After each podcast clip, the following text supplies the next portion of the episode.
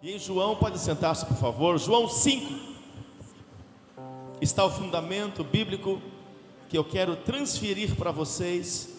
João capítulo de número 5. Você sabia que enquanto você ouve a palavra você pode ser curado? Nem sempre é um óleo na tua testa, nem sempre será uma imposição de mãos, nem sempre será um ato profético porque está escrito que o Senhor enviou a palavra e os curou de toda enfermidade. Amém?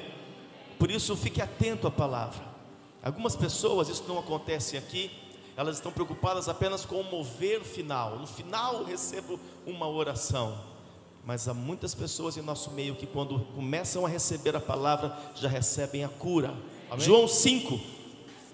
Passadas estas coisas, havia uma festa dos judeus Jesus subiu para Jerusalém. Ora, existe ali, junto à porta das ovelhas, um tanque chamado em hebraico Betesda, o qual tem cinco pavilhões. Nestes jazia uma multidão de enfermos, cegos, coxos e paralíticos, esperando que se movesse a água, porquanto um anjo descia em certo tempo, agitando-a e o primeiro que entrava no tanque, uma vez agitada a água, sarava de qualquer doença que tivesse. Estava ali um homem enfermo, havia 38 anos.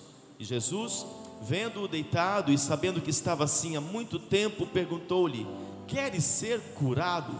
Respondeu-lhe o enfermo: Senhor, não tenho ninguém que me ponha no tanque.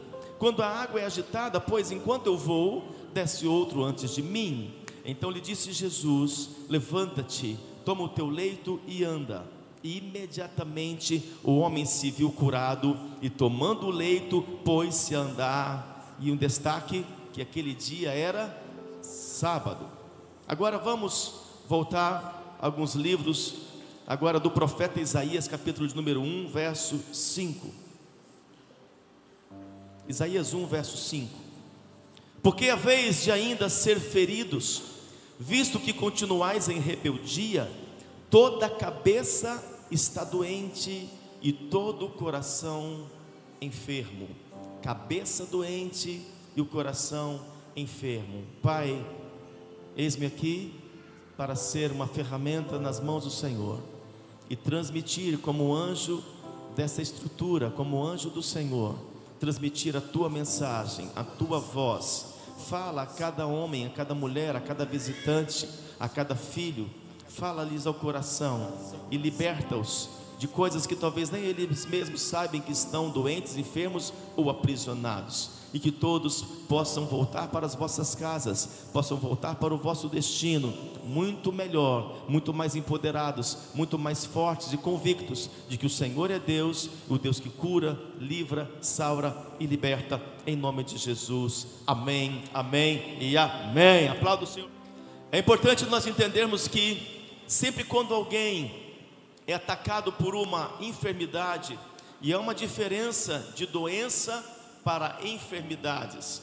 Quando você estuda nas Escrituras Sagradas, você vê que há uma, um destaque de doença para enfermidade.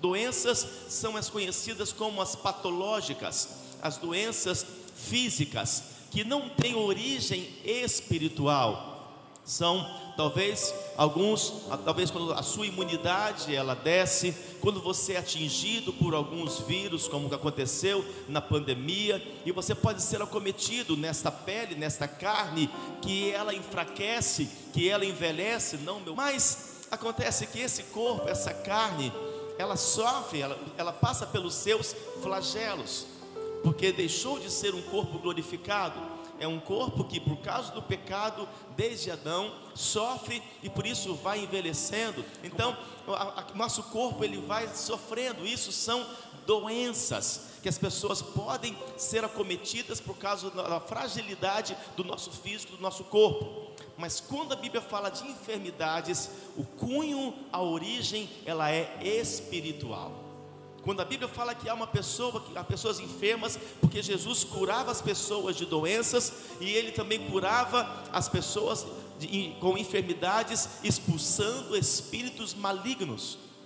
É importante que você entenda isso já nesse início, para saber se você, o que você tem, são doenças talvez que chegam até você, algumas doenças fruto mesmo do próprio corpo, talvez para você passar isso para os seus familiares, ou se elas têm um cunho espiritual, se são enfermidades por causa de pecados que nós cometemos, brechas que nós abrimos, então espíritos vêm e eles usam do corpo, potencializam isso, mas o que está por trás, não adianta você tomar remédios. É por isso que tem pessoas que vão aos médicos e os médicos passam um raio-x em tudo. Acontece que essas pessoas, os médicos não conseguem detectar elas fazem vários exames, elas não conseguem detectar, por quê? Porque a origem é espiritual, e essas enfermidades que algumas pessoas estão sofrendo, que vão para o hospital, faz um exame, faz um outro exame, e outro exame, nada se detecta, tem uma origem espiritual. É importante você saber disso, para que você, que talvez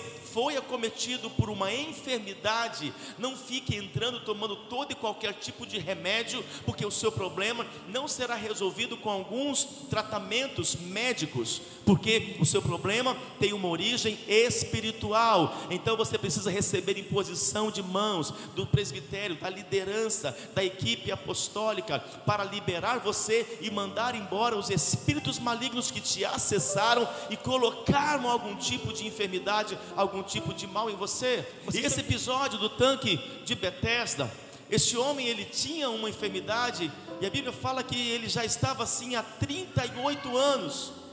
38 anos com uma enfermidade, e é lógico que eles, mesmo sendo é, paralítico, espíritos malignos se oportunizaram daquilo.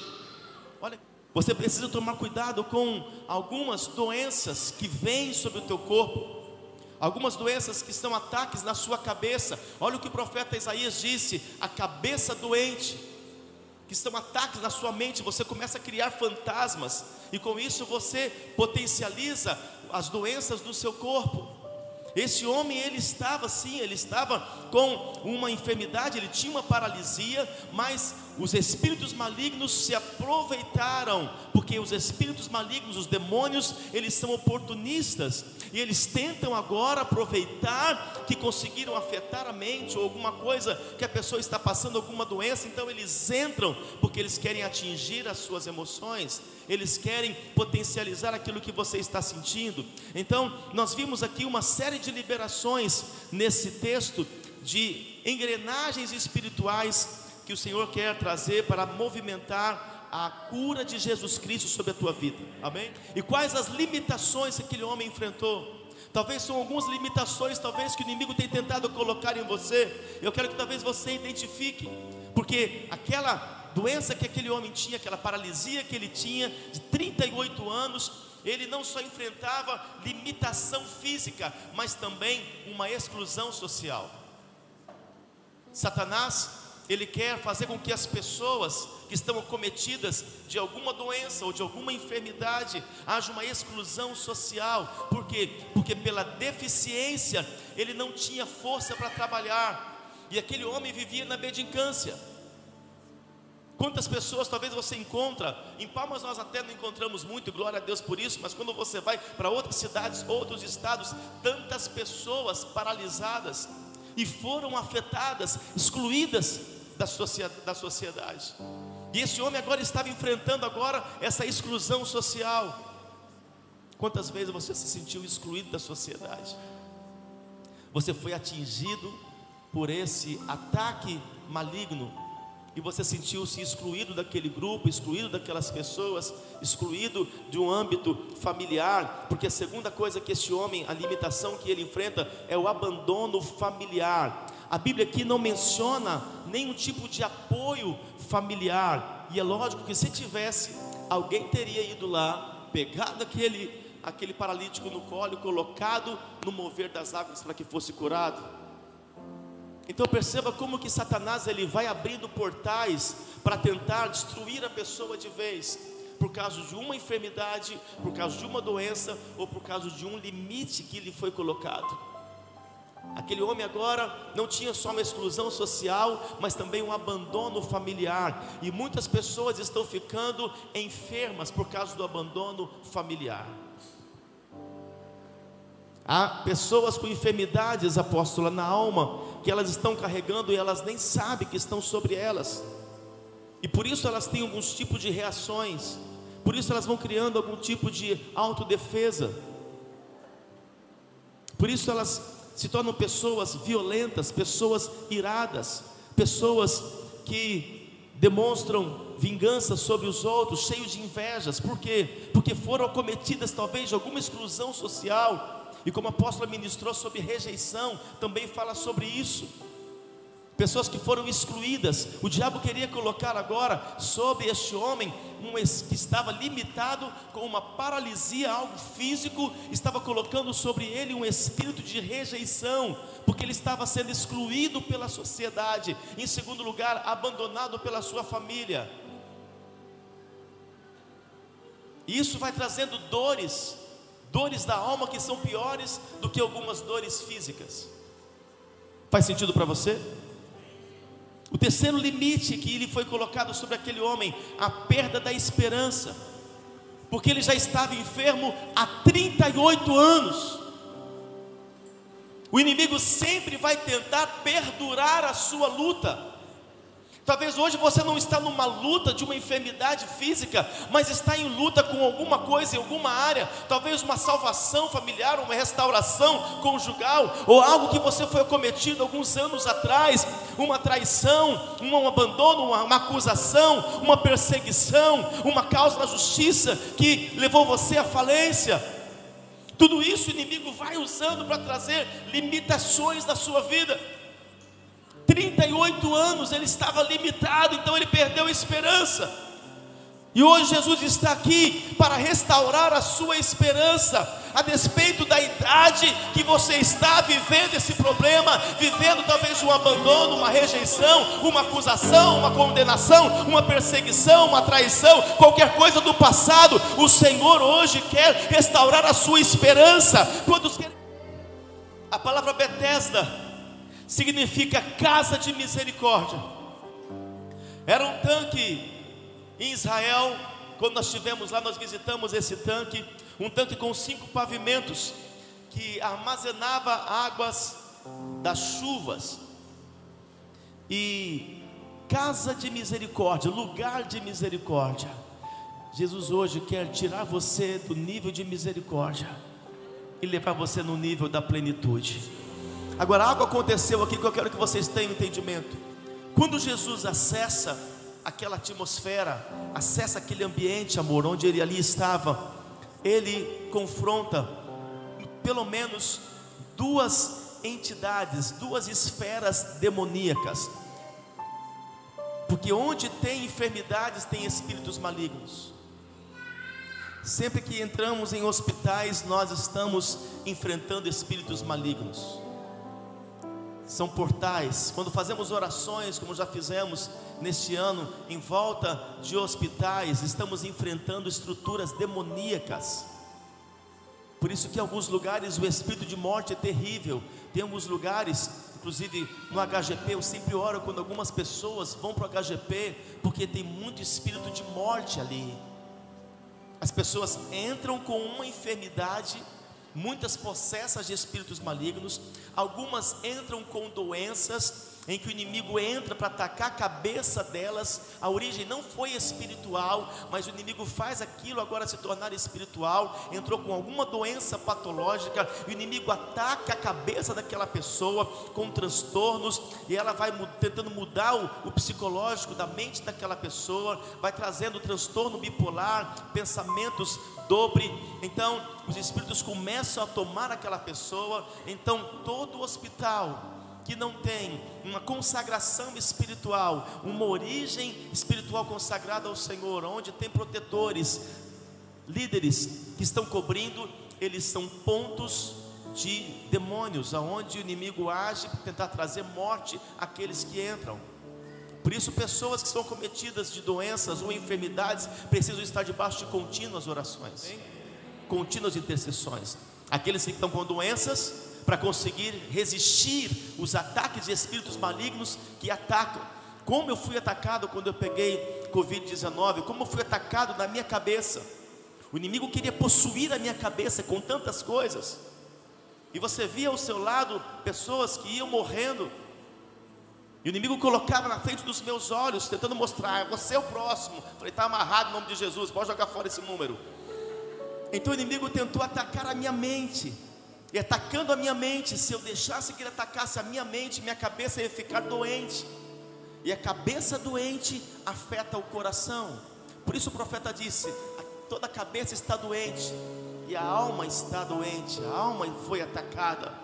Por isso, quando você blinda a tua mente, você guarda o teu coração. Repita aí. Quando você vai para uma, para uma guerra, soldados vão para uma guerra, onde é que o inimigo mira para tentar matar a pessoa? Dois lugares: cabeça, coração. Os outros lugares não. Então o diabo sabe que cabeça e coração, tanto fisicamente quanto espiritualmente, são pontos vitais. Ele tenta afetar a sua cabeça e começa a vir pensamentos na sua mente em que você não vai conseguir sair, em que você não vai se livrar dessa situação, em que essa enfermidade é para a morte, em que aquilo que essa doença que você está vai acabar com você, que não tem mais jeito, que não tem solução, e aquilo começa a atingir as suas emoções, e você começa agora a ficar enfermo, atacado espiritualmente nas suas emoções, e você começa a ficar com medo, você começa a ser tomado por ansiedades. E tanto aqui quanto aqui tem o objetivo de enfermar o seu físico inteiro.